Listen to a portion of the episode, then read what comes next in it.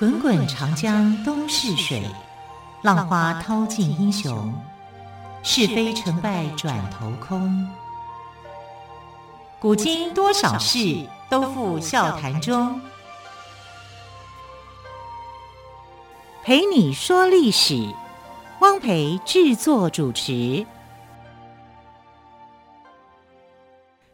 亲爱的朋友，晚安！欢迎朋友们再次收听《陪你说历史》节目，我是汪培。同样的，跟汪培在今天节目当中聊历史的是历史专栏作家于远炫老师。老师好，主持人好，听众朋友大家好。好，老师今天好像要来跟朋友们聊聊之前曾经在电视上播出过的一出戏剧哦，古装戏剧叫做《女医明妃传》。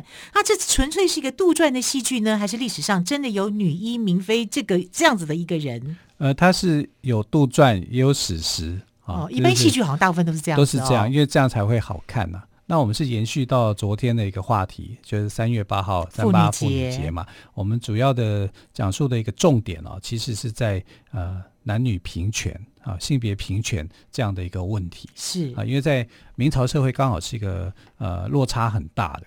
我们看到像李香君这么样的一个呃忠心爱国的，虽然他的身份很卑微啊，可是你看他后来遭受到这个待遇啊，其实是很悲惨的啊。真实的李香君，他的下场是很惨的。那明代社会都是这样吗？其实大部分都是啊。所以你可以可以看到说，明代社会是一个封建落伍啊，思想上面对女性的这个束缚有很大的一个时代啊，尤其是我记得前几年的时候啊，我那时候看这个大陆剧啊，就是《女医明妃传》里面啊，我就觉得里面有很多的不合理。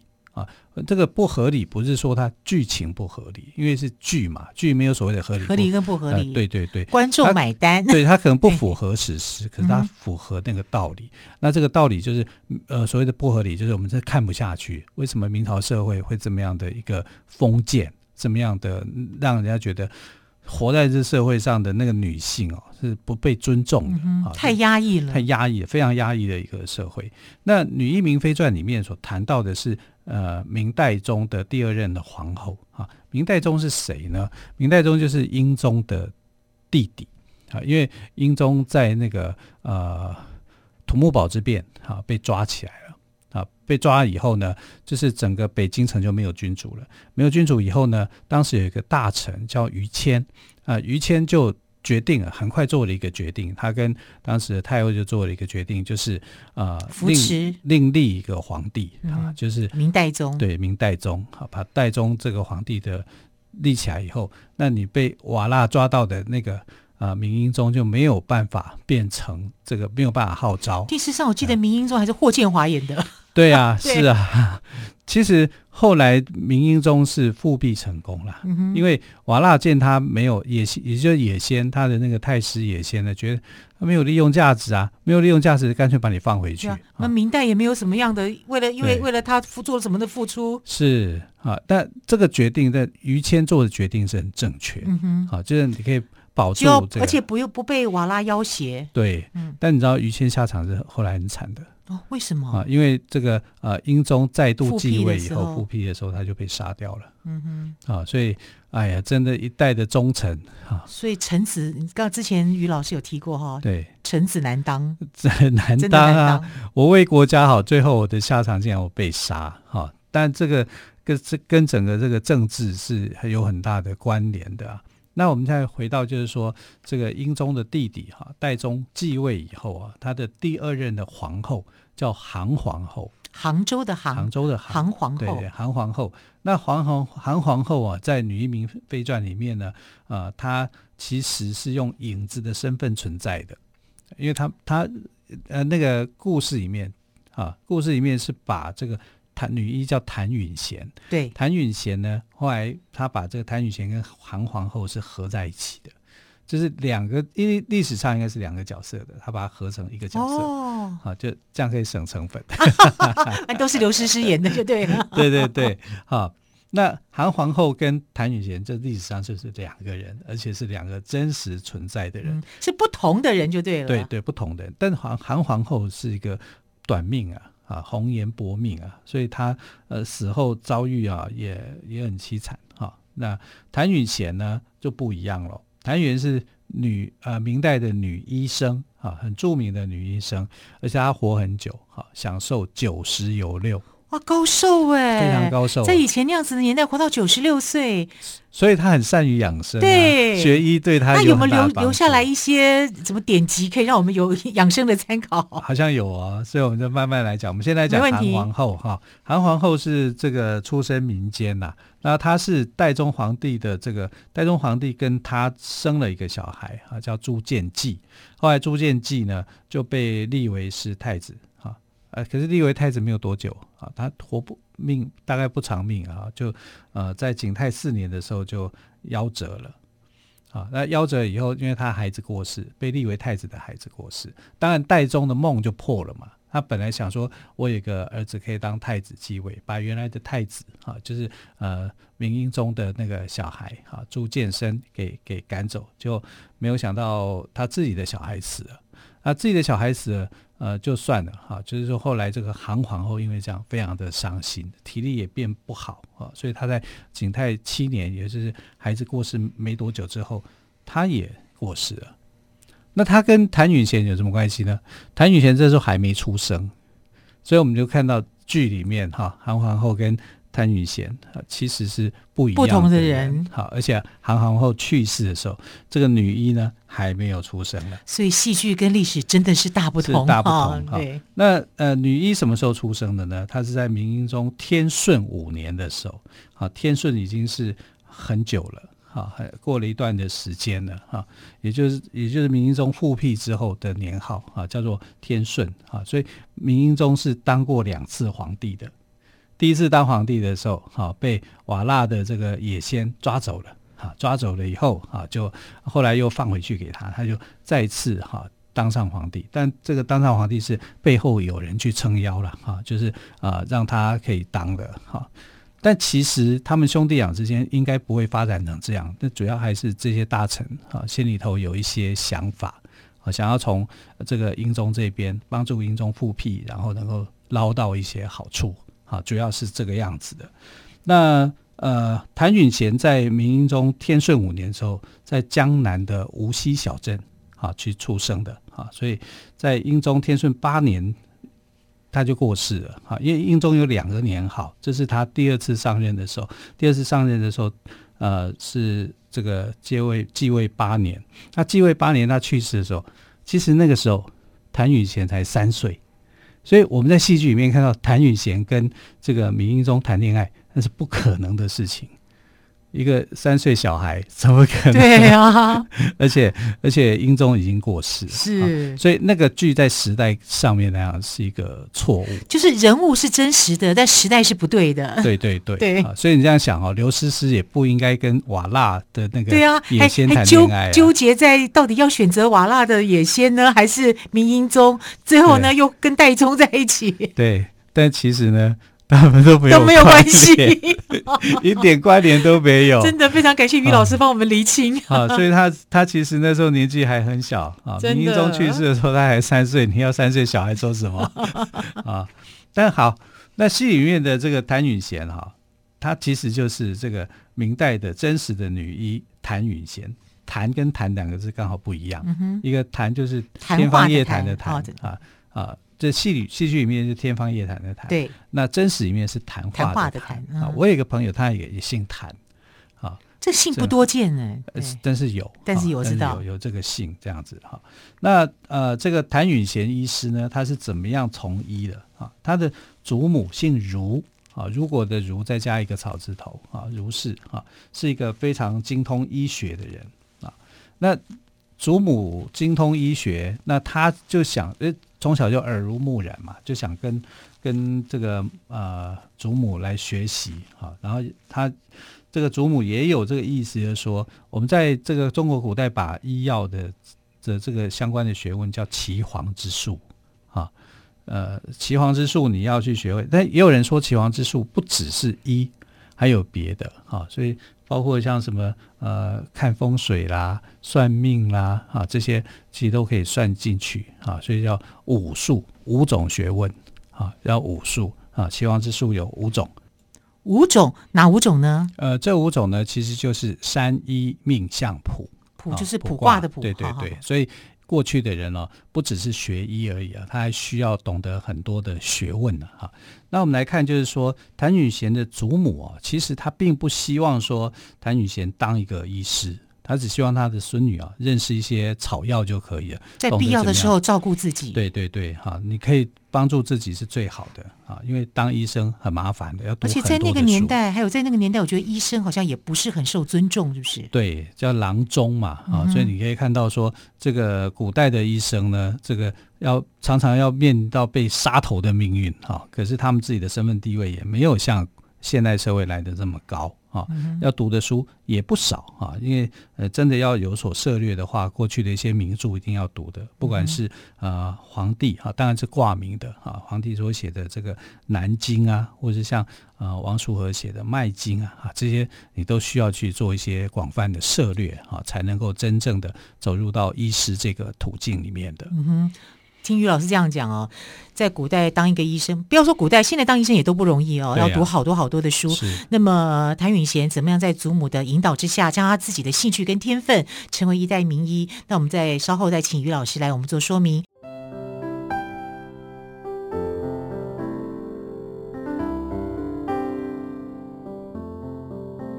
听见台北的声音。拥有颗热情的心，有爱与梦想的电台，台北广播 FM 九三点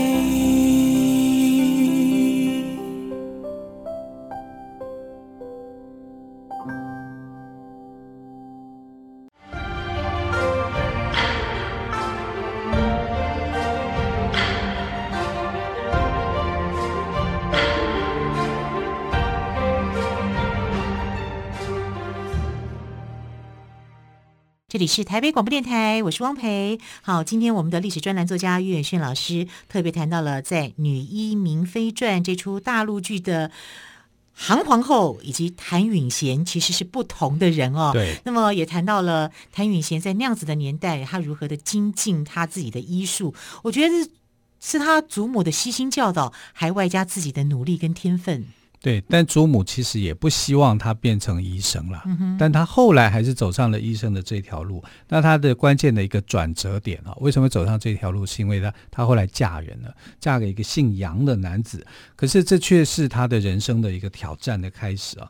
原来因为他之后得了妇女方面的疾病啊，那你这个女生要看病的时候就很麻烦，因为没有男生愿意看你，或者是说不敢看你啊。你我伸个手。帮你把个脉，哎，这样就会被认为说你好像在非礼他。电视上不是都隔个布吗？隔个纱这样之类，对啊，就把脉准吗？我都觉得很奇怪。还听听得到那个跳脉动吗？还悬丝，所以就很多的很玄神奇的东西就出现啊。那个绑在那个脉搏里面，你靠着一根丝绳就可以感受到它的脉动嘛？这我只觉得，如果能够听得到，那真的是神医了、嗯、啊！大家都听不到了，神经病比较多一点啊。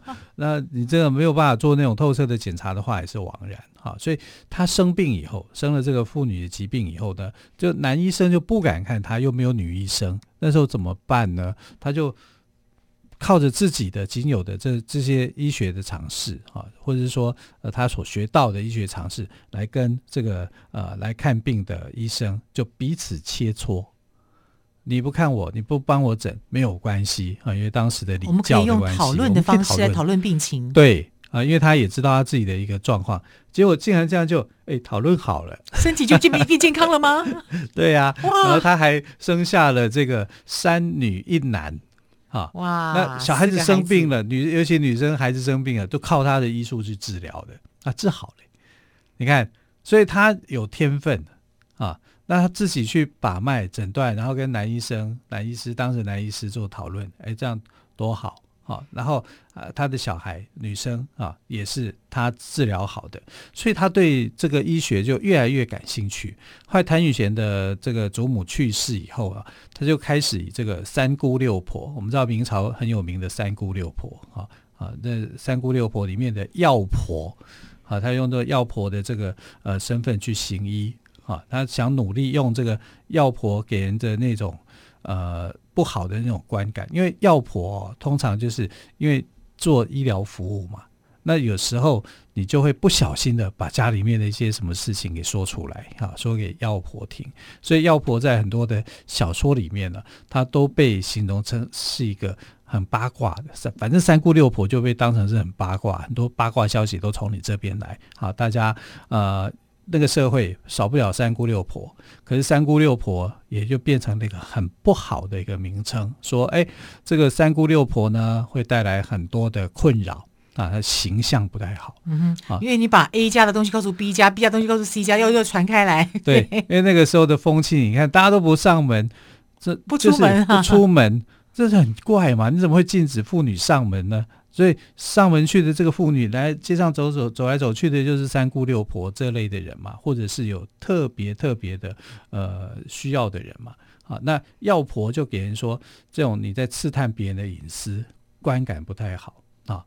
可是呢，因为他的关系，哈，他把这个药婆的形象做了改变啊，很多的女生就很愿意去找他去看病，因为男医师不愿意看嘛。啊，受到当时的礼教的影响，一些约束，对对对，而且很又不这么精准，对，啊，如果跟找女医生看的话，这个机会就没有了，对，只要更能够精准掌握患者的病情，是，那所以就有很多人来找谭云贤来看病，但是呢，找他看病以后，缺点又来了，男医生就讲。哦那你抢了我的饭碗，饭碗 对，好像就会有这样的一个问题啦啊！但是呃，再怎么讲哦，就是女生哦，总是会喜欢找女医师来做治疗嘛，因为你有很多不好开口的地方，或者是身上哪个地方是很特殊的啊，你不敢说出来啊，就可以透过她的这个治疗哈、啊，就痊愈了啊！所以谭允贤呢，后来就把他的行医的经验写成了一本书，叫《女医杂言》。